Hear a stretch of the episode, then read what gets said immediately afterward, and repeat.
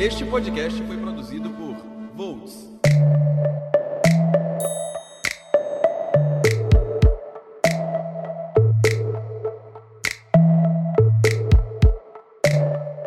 Trek Lost Westworld e as futuras produções Watchmen e Snowpiercer. O que essas séries têm em comum, Alessandra Medina? Diferente de Star Wars, elas são ficção científica. E como Taina já falou, eu sou a Alessandra Medina. E eu sou Taina Abreu. E esta é mais uma edição do Com Elas. O podcast do site Volt sobre ficção especulativa na TV, nos livros e na cultura pop.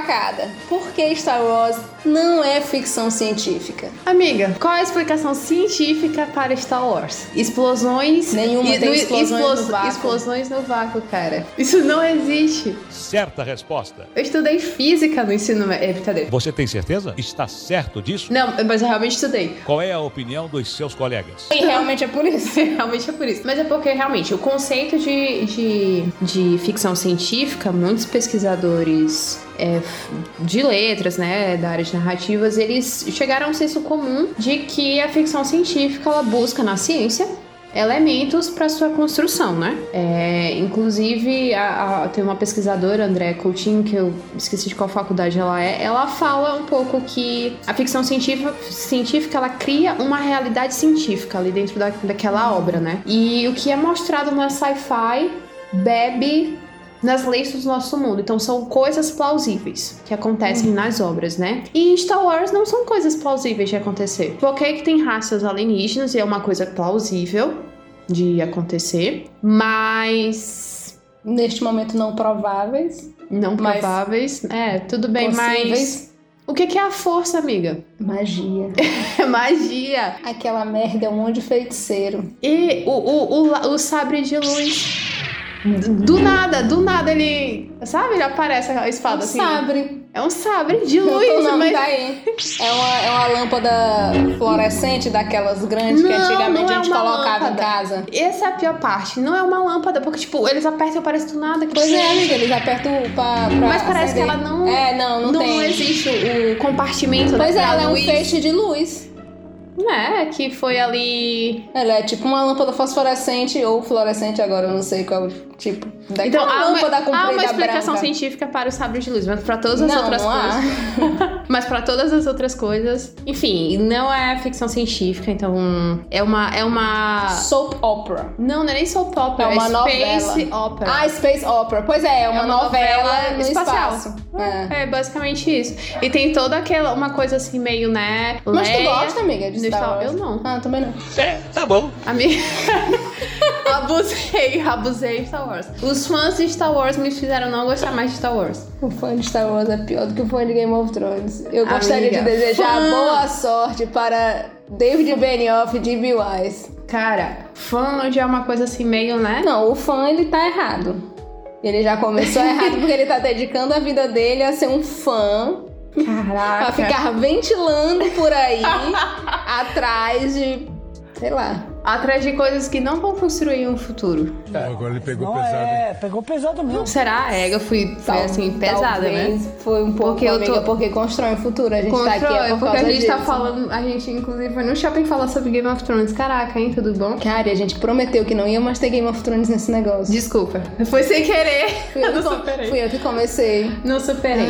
então, é, alguns elementos que a gente encontra na ficção científica, né? Robôs, ali- alienígenas, tecnologia muito avançada, inclusive. E muitas histórias, elas não se prendem só nisso. Não é só mostrar o robô. É, porque tem só... o hard sci-fi, Uhum. que é o, esse da nave, do robô, do até do cientista no laboratório e tal. Uhum. da- É totalmente plausível você construir um monstro de Frankenstein. Nossa, dá muito certo, gente. Tem, tá em casa. É, mas, não, a, a diferenciação é de, que a- o hard sci-fi é esse que tem os alienígenas, as naves, as coisas muito hards. Estão muito na sua cara. Estão ali para você e elas fazem sentido. E a narrativa é, vai para frente. Aquilo influi da narrativa ir para frente. É, e o soft Sci-fi é aquele em que não.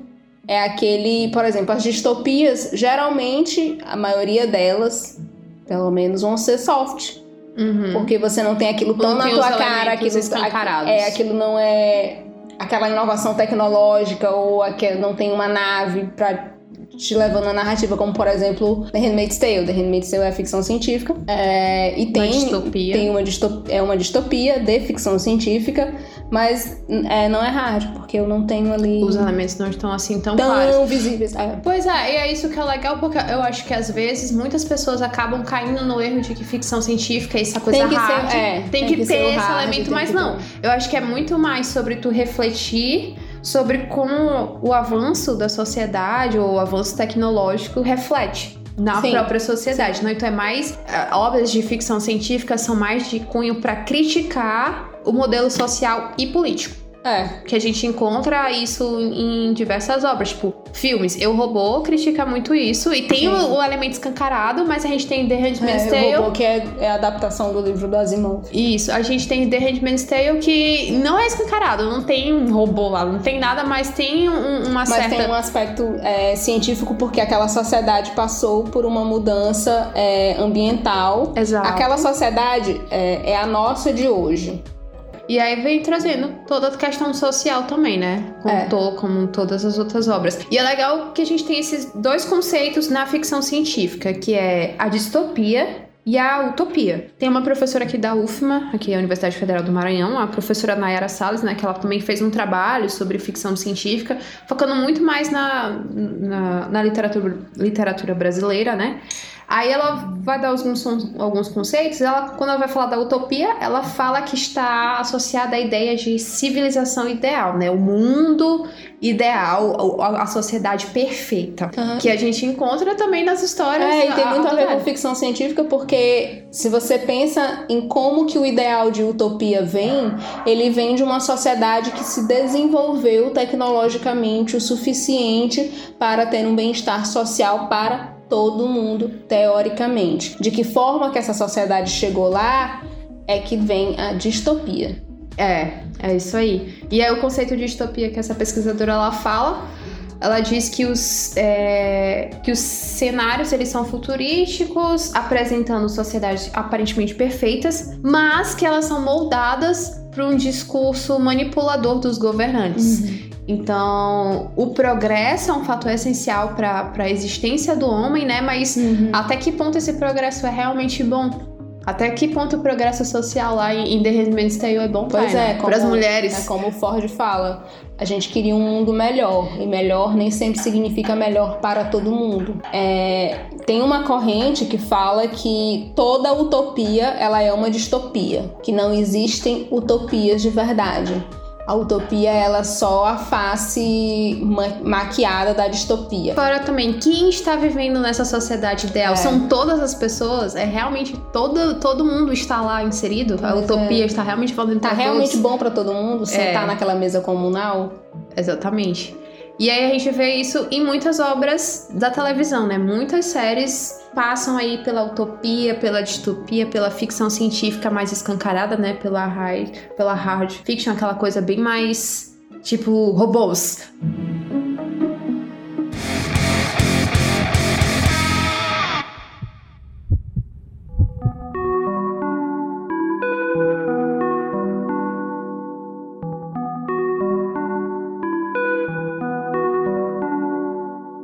Depois dessa parte conceitual, vamos ver onde que a gente encontra a ficção científica. Agora a É. gente vai descambar pra aquela parte que todo mundo gosta, que a gente fala coisa sem saber exatamente do que tá falando. mas a gente resolveu trazer uma coisa uma, uma coisa realmente científica hoje para falar de ficção científica. Nós usamos, um- a academia. nós usamos todo Para um cá. método científico aqui Sim. para este podcast, né, Trouxemos Mariela? aí o- citações da professora Nayara. Conheço a professora Nayara, ela não lembro de mim, mas eu conheço. Então, beleza. Uma série que é na cara que é ficção científica mesmo, de avanço tecnológico e não sei mais o que. Black Mirror, Espelho Negro. Espelho negro, espelho negro é a tela do celular quando tá Desligado. desligado. Nossa, eu nunca tinha parado pra pensar É a nisso. tela da televisão, é a tela do computador quando tá desligado. Isso aqui é um Black Mirror. Eles é um- falam isso na série, em algum momento? Não tenho certeza, mas é isso que racha. Na abertura de Black Mirror não tem um negócio que racha, que faz a Sim, carinha? é- é- Aquele é a tela, sei lá, de um, de um computador, de uma televisão, de uma Cara, todo, TV. todo um novo mundo se abriu aqui pra mim, porque sensacional. É Agora, o nome delas. agora eu acho esse nome genial, porque eu nunca entendi o nome Black Mirror. Eu só aceitei o nome, ele, tipo, ele tem, tem, sobre du- ele. tem duas possibilidades. É, ele pode ser refletido. o espelho que reflete. De duas formas. Ele tanto é o espelho físico, a Black Mirror, a tela preta, que é a tela das coisas tecnológicas, quanto ele é um espelho no conceito dele espelhar uma sociedade dark. Caraca. Uma sociedade ruim.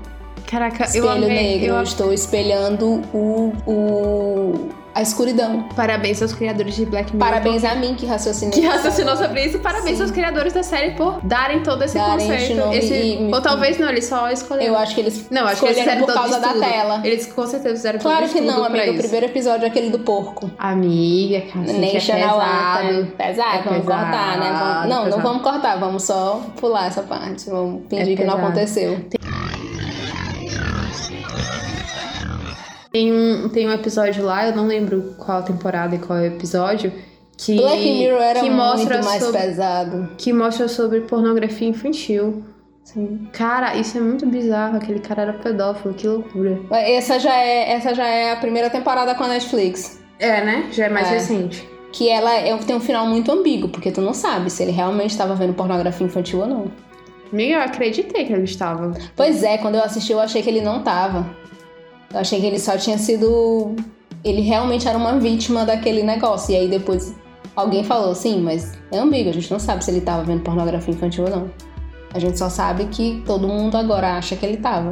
É, todo mundo começa a especular, né? Ué, Ah, mas eu acreditei, enfim, talvez eu seja É. boba por isso. Mas Black Mirror é um exemplo legal porque reflete muito sobre os avanços E é um tecnológicos. exemplo muito. O uso É um exemplo muito atual e muito popular. Sim, e é uma coisa que as, as pessoas é conseguem se distopia. identificar. É uma distopia, com certeza. E as pessoas conseguem se identificar com Black Mirror. Eu acho que fica mais Sim. próximo do que se Ele tá- usasse a os última temporada- robóticos, por exemplo. É, a última temporada, principalmente, ela é muito próxima. Uhum. Aquele episódio Smithrins Sim. passa num passado é, próximo. É muito bizarro, porque né, você só pensa em, em ficção científica para frente, né?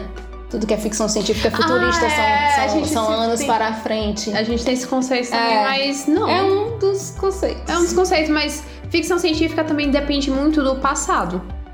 Pra justificar escolhas do presente ou pelo menos pra mostrar esse, É, porque essa tem evolução, aquela, né? aquele, aquela vertente que chama de história alternativa também. Hum. Ela é.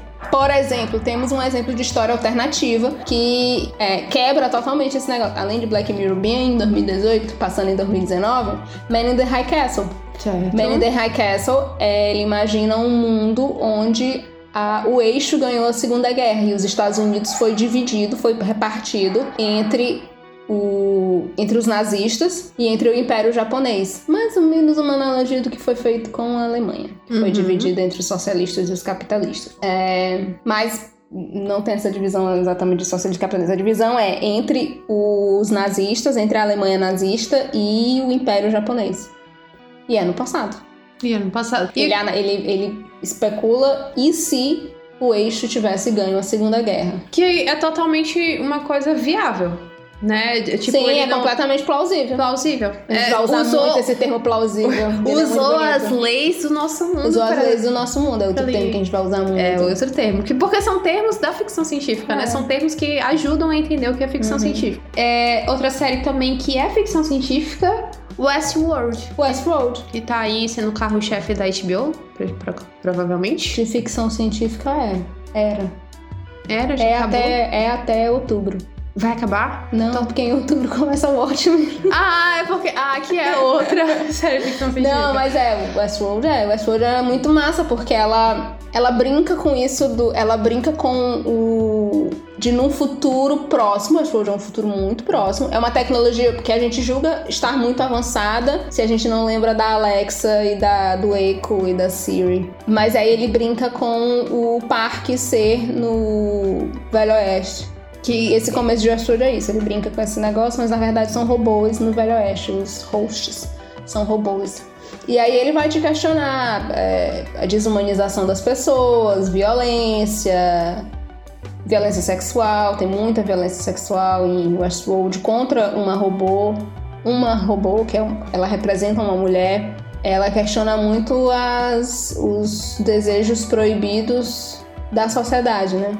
Uma sociedade evoluída cientificamente, é, evoluída teoricamente socialmente, onde você provavelmente tirou alguns, alguns problemas mais terrenos, é, como doenças. Provavelmente em 2050 de Westworld você já curou algumas doenças que hoje em dia não tem cura. A própria tecnologia que a Delos desenvolve, a Delos tem é, tem uma parte da Delos que trata de é, parte médica, próteses, essa coisa toda. E aí essa sociedade que evoluiu a esse ponto é a mesma sociedade que paga milhões para ir para um parque estuprar máquinas que se parecem com outros seres humanos. Mas é massa que X-Files é tipo um Friends para algumas pessoas, sabe? Eu acho isso muito interessante. Porque a... Friends para pessoas inteligentes. Nani? Caraca, Taina Abreu, você foi um pouco assim no seu comentário pernalonga de batom. Um pernalonga de batom tu pra acha, você, Taina Abreu. Não, é um X-Files. É, é, Friends pra. Eu ia dizer pra adultos, mas tem muitos adultos que gostam de, de, de Friends. Não, geralmente a pessoa, quando ela gosta de Friends, ela tem ali uns complexos de. Lá, Não vamos mais entrar nesse assunto, porque a, a gente, vai, vai chocar. Todo episódio agora a gente vai falar. Vai citar Game of Thrones e falar mal de Friends. E falar mal de Friends. Esse, esse é o conceito desse programa. Caraca, eu peço demissão. Não, X-Files seria meu Friends, porque eu gosto muito da Gillian Anderson. Ah, ela é Mas eu assisto The Fall com ela. Hum, eu não sabia que ela ainda estava atuando, mas tudo bem. Não, amiga, ela trabalha. É gu a. Gua. Ela fez agora na MTV. Ela trabalha, ela, ela, trabalha. ela trabalha. Na MTV é ótimo. Na Netflix, aquela Sex Education. Hum, ah, é verdade, eu, eu lembro dela. Não, The Fall era uma, foi uma em três temporadas. Três ou foi duas temporadas? É, na Inglaterra, no ITV com o Jamie Dornan. Hum, beleza. É isso. Jamie Dornan de 50 Tons de Cinza, caso você não esteja fazendo as Eu não tava, eu não tava não, associando, eu percebi. não. Okay. Jamie Dornan de 50 Tons de Cinza. Você lembrou agora, Alessandra Medina, quem é Jamie Dornan? Não, lembrei Ele é não. o Mr. Grey. Eu não faço ideia de quem seja o Mr. Grey. Enfim, Taina, outra Oi, série. querida. Outra série. Star Trek. Star Trek, Star Trek diferente de, de Star Wars. É, é ficção científica, porque há toda uma explicação, né, científica dentro de é. Star Trek. E basicamente são humanos e alienígenas. Há uma explicação científica para alienígenas porque seres extraterrestres são passíveis de existir. Inclusive, existem seres extraterrestres. Tem bactérias na Marte. Pois é.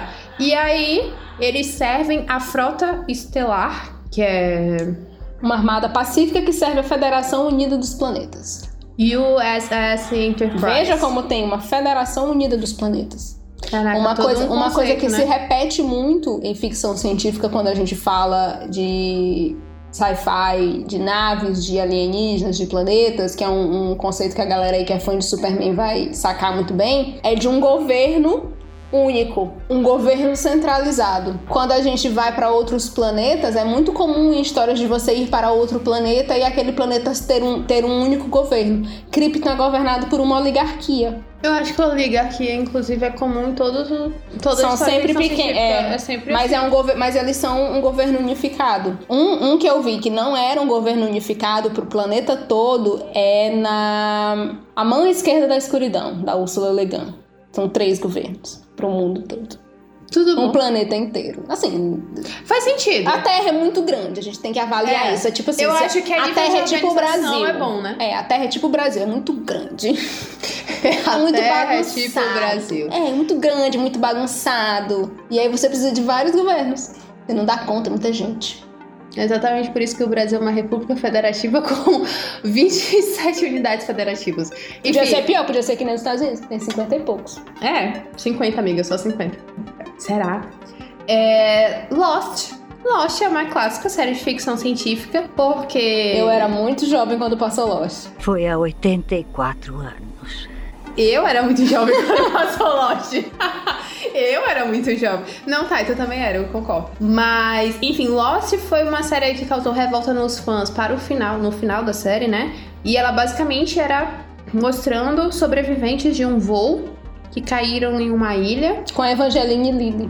com a Evangeline Lilly. E aí tá lá eles sobrevivendo nesta ilha que acontece algumas É, coisas tem umas coisas meio estranhas. inexplicáveis, mas eu acho que a ilha. E aí tu descobre porque a ilha era um grande experimento. Isso. E na verdade todos estavam mortos Ilha- e o Vingador era pai do Mestre dos Magos. O Mestre dos Magos era pai do Vingador. Isso. Isso é outra história, né? Nesse negócio de Lost, é. é- Esse negócio de lá, essa série horrível do. Você, você, tá Lindelof, Lindelof vai fazer o que na HBO agora? Watchmen. você que está falando isso, tá? Não, Mariana? todo mundo Tá? diz que o final foi Não, horrível. mas. Não, realmente, o final foi horrível. Mas a questão de Lost é porque tem um elemento da ilha que serve como experimento. E, cara, muitas histórias usam isso, de ilha com experimento. Eu lembro de ter assistido um filme Sim, com tem Tom um Cruise. livro que chama Ilha de Dr. Moreau, Pois é. do Stevenson. Eu lembro de ter assistido um, li... um, um livro, assisti Eu um livro. assisti um livro. Assisti um filme com Tom Chama, Cruise. chama adaptação quando a gente assiste o livro. é, adaptação. Eu não sei se nesse caso é uma adaptação, mas era com Tom Cruise, eu esqueci o nome do, do, do filme agora. Mas basicamente a, a ilha estava passando por experimentos e um dos experimentos envolvia até Drogas. altera... provavelmente alteração da memória, enfim, é uma coisa muito louca. Enfim, ilha com experimentos é um elemento do- da ficção científica. É. Será que estamos um- numa ilha de Estamos numa experimentos? ilha, amiga. Não, de experimentos. Sim. Qual é o experimento que a gente tá passando? Cara, eu prefiro não me, não me, me pronunciar. Não entrarmos é um nessa aqui teoria. Todo mundo sabe o que é. A gente já acabou de falar de oligarquia. Ah, tudo Então bom. eu vou ficar calada. Proibidas de É. falar sobre este tema, Taina Abreu. Não, é muito próximo de casa.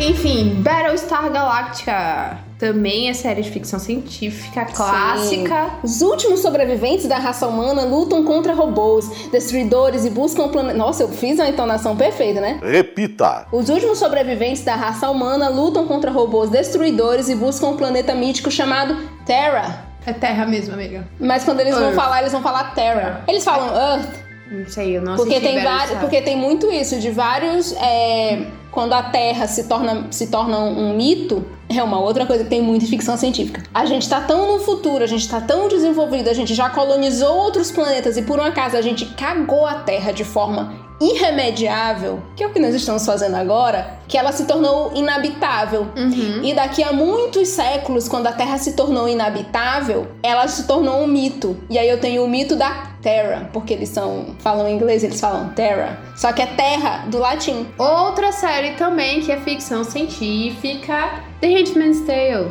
Ah, não é meu lugar de fala, prefiro não me pronunciar. Então a gente pode pular pra outra. Ridícula! Cara, The Handmaid's Tale é ficção científica. Margaret Atwood, ela pode dizer na minha cara que não é, porque ela simplesmente odeia. Ela odeia ficção Ela científica? odeia que seja dito que The Handmaid's Tale é ficção científica. Por que? Isso é uma distopia. Cara, ela considera uma arte menor. A, a- A a ficção Mar- científica? Sim, a Margaret Atwood é aquele tipo de Caraca, pessoa que a gente não acredito que gosta. Ela é o perna longa de batom. Sim, ela é perna longa de batom. Amiga, cancelado. Toda vez que eu ver o É anúncio porque, da assim- Margarete naqueles, naquela propaganda do YouTube, eu vou pular. Pu- Eu sempre pulo, que é chato. Antes eu assisti assim, só eu pra dar uma Game, mas aí, eu gosto ah, dele. mas aí eu, eu vou cancelar agora. Cara, porque é o seguinte, a Margaret Atwood, ela faz parte daquele nicho de pessoas que, apesar de ter escrito um livro de ficção científica, acha que ficção científica é uma arte menor. Que ela escreve literatura. E aí fica aquele embate do Pernalonga de batom, Cancelada. Academia Maranhense de Letras. Margaret Atwood. The Handmaid's Não, Tale. cancela, amiga. Cancela, é amiga, muito caramba. bom, pô. Ela tem um- Ela fez um negócio massa. Por que, que The Handmaid's Tale é ficção científica? The Handmaid's Tale é, foi escrito em 85 e agora está na TV pelo Hulu na sua terceira temporada, renovada para a quarta temporada. E eu gostaria de dizer para todo mundo que vai até a quinta, que o Bruce Miller já disse que, que a série foi. O projeto foi pensado para cinco temporadas. Ela é uma, uma distopia de ficção científica ou uma ficção científica distópica.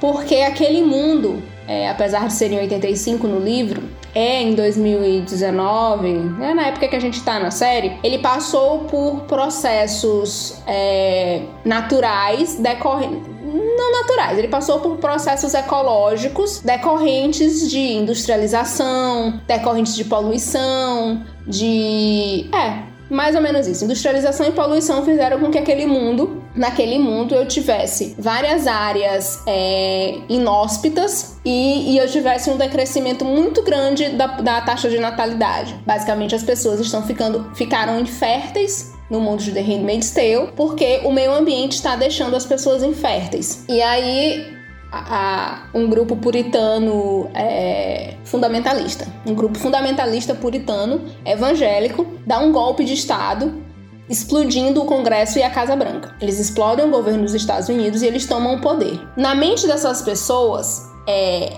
apenas a mulher seria culpada das taxas de natalidade estarem diminuindo, porque a mulher é quem? É a Eva, é a Madalena, é a Salomé, a culpa é dela. Sua culpa, sua culpa, igual elas fazem aquelas rodas de, de flagelar a coleguinha com palavras. É, e aí eles pegam as mulheres que são férteis e colocam como escravas do Estado para que elas produzam filhos. Produzir filhos, eu acho, eu acho excelente esse termo. Vou é, produzir aqui Produzir filhos. filhos. Só que no decorrer da narrativa você descobre que não são as mulheres que estão estéreis, são, são os homens. homens. E Margaret Atwood, como boa parte da ficção científica distópica, principalmente a distópica, a ficção científica, ela tem muito isso de por ela usar coisas plausíveis essas coisas podem se tornar realidade. Ah, e isso é muito mais sério e muito mais triste quando isso vem de uma distopia. A gente hoje realmente está vivendo num mundo em que é muito um mundo muito parecido com The Handmaid's Tale. A taxa de natalidade está caindo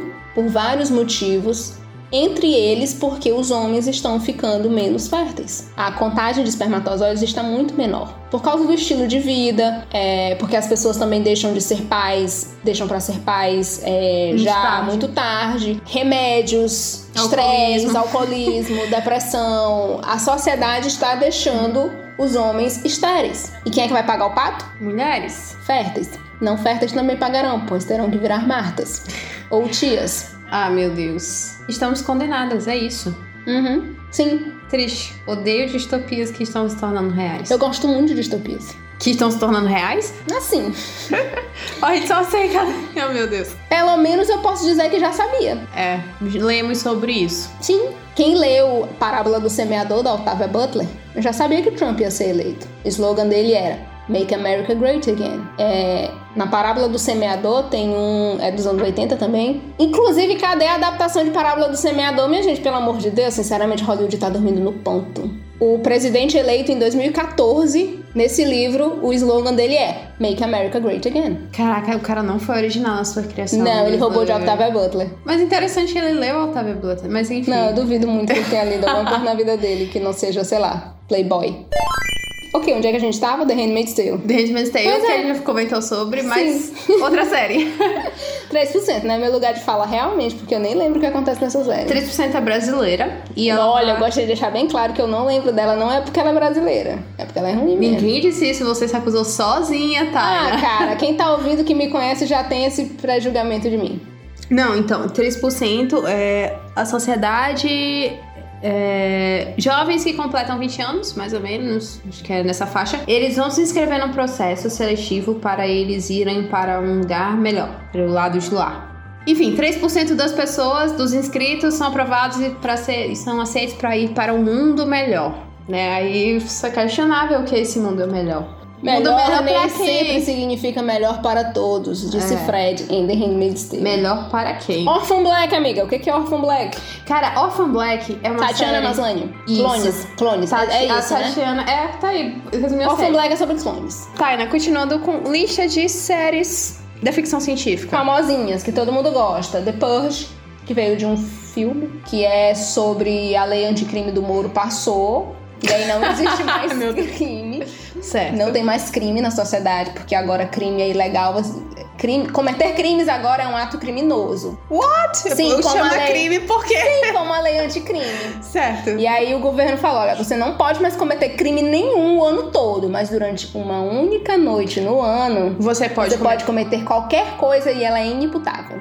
Sei nem se o termo é esse, mas achei bonito, vou deixar aqui. Inimputável. A outra também é Love, Death, Robots, que é série animada Tá na, tá, tá na Netflix, tá Animação para adultos. Animação para adultos. E é muito legal que cada episódio é uma discussão sobre algum elemento de ficção científica. Então ela, tem ela é uns uma que é antologia, né? É. Cada episódio é uma, é uma historinha diferente. São contos. E, e são contos, isso. E, e cada história, por exemplo, tem uma história que é focada apenas em robôs, tem outra que é meio que uma distopia, tem outra lá que é. que é a história de uma. Eu esqueci qual é o, qual é o episódio, mas é a mulher que ela tá olhando pela janela um cara, ela acha que o cara tá perseguindo ela. Tu já assistiu tudo? Já. E ela acha que o cara tá Só perseguindo ela e ela, tipo, foge desse cara. E aí no final.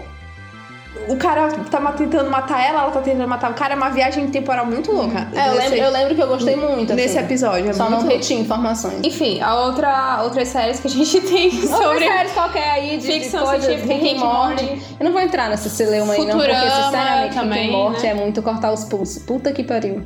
Futurama, Jetsons, tá, né? Tu ama Jetsons, os Jetsons eu gosto. Jetsons, por outro lado, eu gosto. É uma sitcom É uma ficção sitcom de científica. ficção científica em desenho, em desenho. que chama animação hoje em dia. Mas antigamente, no meu tempo, chamava desenho. Chamava desenho animado. É, desenho animado. É um desenho, é uma sitcom em desenho animado de sci-fi. É num futuro distante, onde a humanidade tem robôs. Tem autômatos e robôs que fazem tarefas domésticas e fazem outras coisas. Eu tive um pouco da autom... Eu tenho uma automação do trabalho, labo... o trabalho laboral mesmo, trabalho de trabalho doméstico, trabalho de trabalhos que pagam menos. É porque eu Certo. quero dizer um nome e não estou lembrando, pois não retenho mais informações, como disse anteriormente. E eu tenho no- na abertura de Jetsons a- o continente americano inteiro, de cima a baixo, ele perdeu massa, massa, massa de terra. Então teve algum desastre ali, sei lá, bombas. Ficção científica. Desastre nuclear. The Boys, Taina. The Boys, The Boys é meu lugar de fala, The Boys é muito massa. Eu gostaria de pedir para todo mundo assistir The Boys e reter um pouco das informações que estão em The Boys. É uma adaptação da Amazon, feita pelo Eric Kripke, que é o cara que fez Supernatural. É, ele adaptou a graphic novel do Garth Ennis, que o que, que é The Boys? The Boys, os, os Garotos, é um grupo é, financiado pela CIA, cujo trabalho deles é colocar no lugar super-heróis que se desviam do caminho. E aí eu tenho os Seven, os sete, que são sete super-heróis Desviados. que, sim, desviados, que emulam a Liga da Justiça. Se parece muito com a Liga da Justiça, tudo. É, o lugar onde eles se sentam tem aquela, aquela escultura da Liga da Justiça por trás, só que não é a Liga da Justiça, são eles. E aí eu tenho uma, uma rainha, não sei das quantas, que é como se fosse a Mulher Maravilha. Eu tenho o Flash, eu tenho o Superman, eu tenho o Batman, só que o Batman não fala.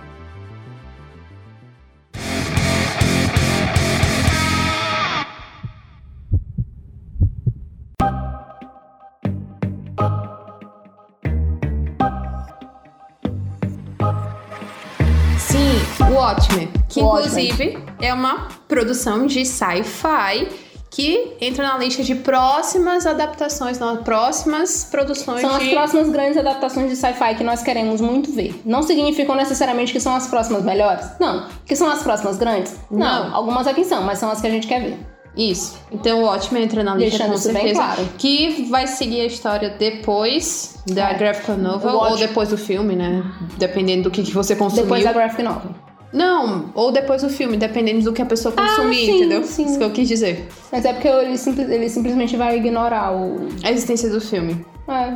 O filme você. Mas uh, mudou basicamente algumas coisas no final, mas a essência tá lá. Dr. Manhattan sim, sim. tinha saído de qualquer Dr. forma. Manhattan descobre o plano do Ozymandias. E aí ele, na verdade, depois que ele descobre, ele vai lutar contra o Ozymandias, mas o Ozymandias conta pra ele qual era o lado dele, por que, que ele estava fazendo isso, e o Dr. Manhattan diz: faz sentido. Vou então enlaçar o seu plano. Ai, meu Vamos Deus, aqui Dr. fingir uma grande catástrofe para unir a humanidade. O Dr. Manhattan, inclusive, é um excelente Enquanto isso, nós vamos personagem. executar os nossos colegas. É um, um excelente personagem de Watchmen e ele está de volta. Sim, ele tá de volta no primeiro trailer grande, trailer mesmo, sem ser teaser de Watchmen, a gente vê o Dr. Manhattan chegando de volta, pegando um- uma máscarazinha azul do chão. Nessa Watchmen nova, a gente tá no tempo presente. É, os policiais, depois de tudo aquilo que teve na HQ, em que os heróis foram tirados de circulação, você não podia mais ser herói, não sei o que, não sei o que, não sei o que lá. E aí os, os policiais hoje em dia eles cobrem o rosto, os juízes cobrem o rosto e você continua não podendo ser vigilante. Você só pode ser vigilante nesse novo Watchmen se você se juntar às forças policiais. Então, investigadores, é, pelo que deu para entender pelo trailer, os investigadores da polícia são os, os vigilantes.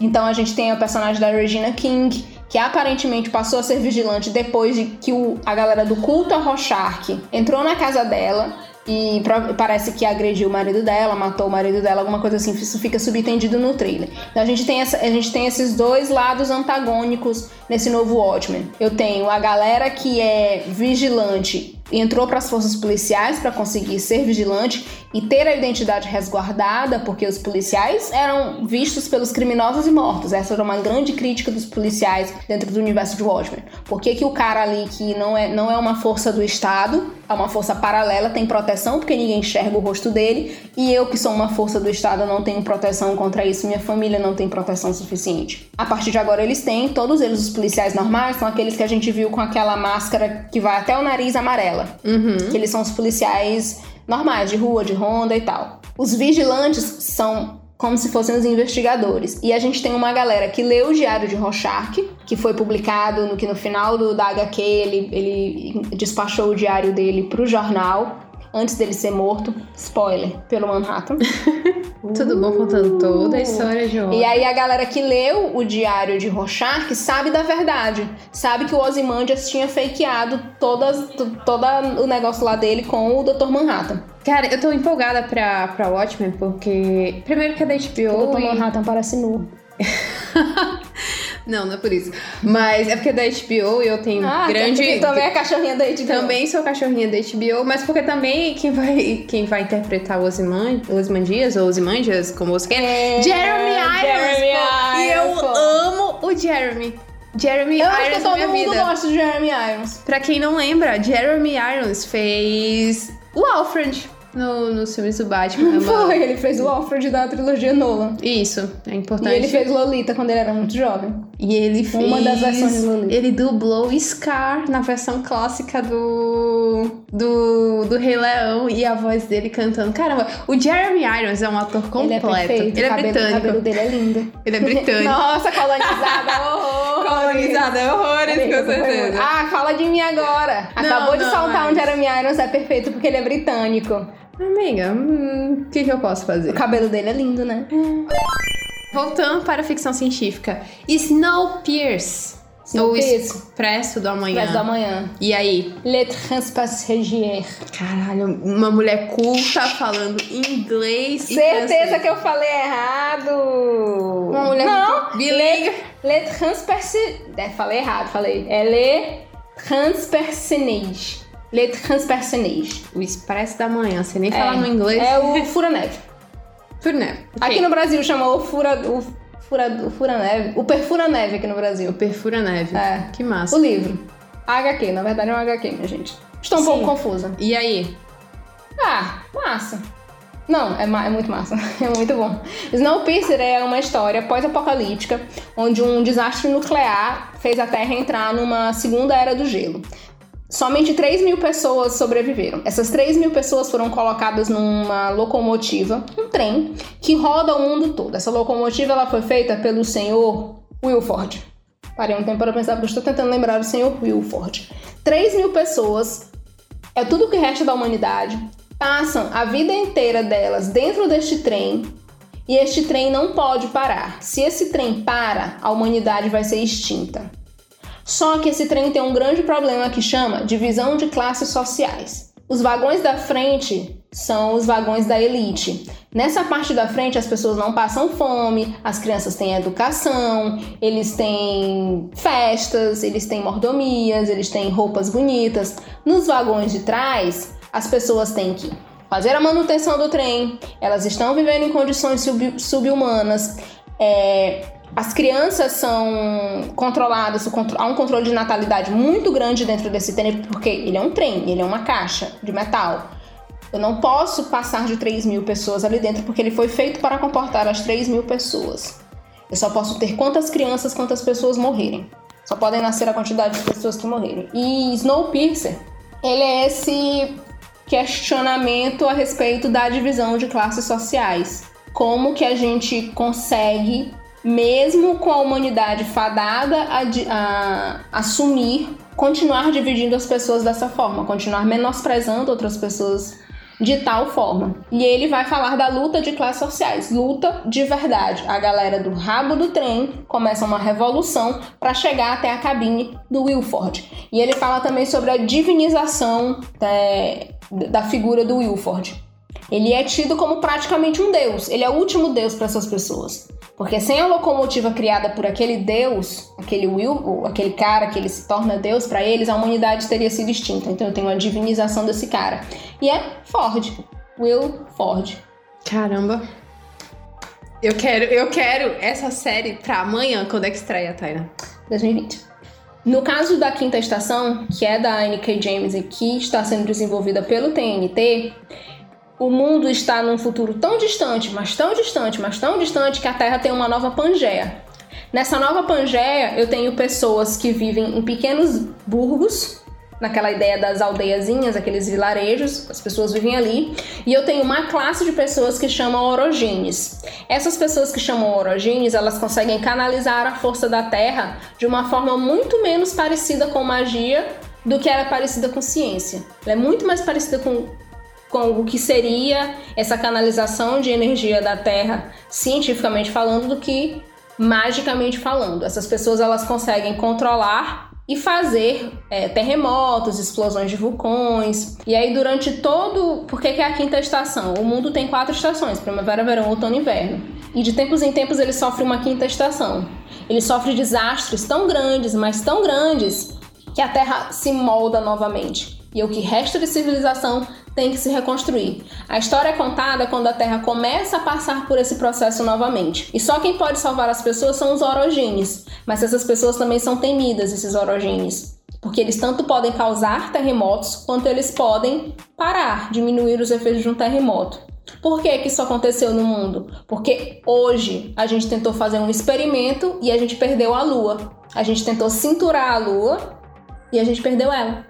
E aí a gente tem muito terremoto, muito vulcão, muita coisa. A, a, o movimento das placas tectônicas está muito louco, porque a gente não tem mais a atração da Lua. Uhum. E aí o, o, E aí eu tenho todo um aspecto mais místico, porque eu tenho obeliscos, eu tenho uma outra classe de humanos que são feitos mais ou menos de pedra, e os humanos é, que passam por um processo vão virar essas pessoas de pedra. Mas eu também tenho esse negócio da lua. Então ela faz essa mescla entre a ficção científica e a magia. É legal porque a ficção científica ela não precisa ser o único gênero da produção, né? Tipo, ah, eu não preciso ser só ficção científica e eu não posso usar nenhum elemento da fantasia. Claro uhum. que não, você. E é muito bom quando você é livre, desde que acho que haja uma lógica, né? Sim. Na e faz muito sentido lá. Faz Sim. muito sentido. E em Who Fears Death? Who Fears Death, ela se passa num futuro também é, distante, na África, em que a gente só descobre que é futuro. Fica aí esse spoiler para quem for ler o Fears Death, a gente descobre que é futuro, porque eles entram numa. Eles têm um aparelho que parece um celular e tu fica, isso é realmente um celular? E aí eles entram numa caverna, em determinado momento da história, esse grupo de seis pessoas, são tipo três casais, e tem vários computadores velhos nessa caverna. Eles estão numa era pós-informática, pós-informatização do mundo, pós-computadores. E os aspectos mágicos, eles, é, ela bebe muito do da tradição mágica africana. Tem Juju, que é, que é um tipo de magia africana. Uhum. E ela consegue. Essa, a protagonista, ela consegue. A Oneisu. Uhum. A Oneisu, ela tem Juju, ela passa por um. Por uma. Aquela, aquela parte em que você é mocinha e você vai virar mulher na vila. Ela passa por esse processo. É, e ela descobre que o pai dela é, um, é a pessoa do mal. O pai dela é o vilão da história. O pai dela estuprou a mãe dela, o pai dela é biológico. A mãe dela casou de novo com um homem muito bom, é, um cara muito massa mesmo, e é esse que ela chama de pai. Mas o pai biológico dela, ele é de uma tribo que chama Nuru, que é uma tribo de pele branca, e oprime os Okek, que são os de pele negra. E a protagonista, a Oneisu, é uma Eu, uma filha do Okek, que foi nasceu do estupro feito por um Nuru. Ela quer que a mãe dela e o pai dela, o Nuru, estuprou ela. E aí ela nasce com é, habilidades especiais, que é magia. A magia da história é essa. O Fears Death porque ela não tem a morte. Ela vai encarar de frente. E ela é maravilhosa. É isso aí, sci-fi fantasy. Sci-fi fantasy. Vamos lá ver essas produções quando elas estrearem. É, Impressão de estreia pra Fears elas. Death, que eu saiba não. Não tem previsão ainda, Não, mas já não tem. tá, Em já tá. 2017 foi anunciado que o Martin estava envolvido com a produção de Fears Death. Oh meu Deus. Amigo. ele, meu ele, Deus, é o, ele é o padrinho da, da Neji Oh Okorafor. meu Deus. Acontece, amiga. E é, a quinta estação, The Fifth Season, The Broken Earth, que é, chama a, saga, a, a trilogia se chama The Broken Earth, é do TNT, então as duas são da Warner. Então sim, as duas vão estar no No HBO Max. Amém. mas provavelmente pra 2020 ou depois. Cara, é.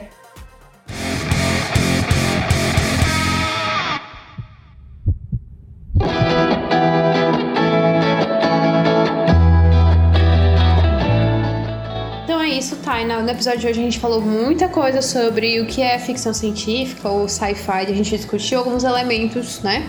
Que remetem à ficção científica, robôs, tecnologia avançada, mas também discussões sociais e políticas Sim. do contexto em que os personagens estão vivendo. E a gente falou também um pouco sobre as próximas produções, as produções já em, em exibição ou que, Que já foram esperando. ou já foram encerradas. E também aqui nós estamos esperando para estrear. Eu tô muito ansiosa por Watchmen e por Snowpiercer. Eu tô muito ansiosa pro Watchmen, porque eu quero muito ver o Jeremy Irons. Brincadeira, eu quero ver o Dr. Manhattan Ah, e a, de volta. volta, e a volta de Westworld também no próximo É, ano, com a terceira temporada. E é isso, no nosso site você pode acompanhar mais informações sobre adaptações de ficção científica e outras adaptações, e além de notícias e artigos especiais. Não deixe de nos acompanhar também nas redes sociais, arroba sitevolts no Twitter e no Instagram. Eu sou OffTie, off com um F, OffTie underline no Twitter e no Instagram. E a minha arroba, que ainda não está padronizada, arroba Alessa Medina no Instagram e arroba Alessa MDN no Twitter. E é isso. Taina, eu te vejo no próximo episódio. Taina, você sabe é no qual... Vocês- Não, amigas, nos veremos no trabalho. Nos veremos no Amiga. trabalho. Mas, Nos vemos no próximo episódio. Podemos dar spoiler do próximo episódio? Podemos de você. Sobre fantasy. a nossa paixão. Você o fala nosso da nossa xo- coquete. O nosso xodó, fantasy. Sim. E é isso. A- Continue com a gente para saber mais sobre fantasy, sobre outras adaptações e ficção em geral. É isso. Até a próxima. Tchau, gente. Até mais.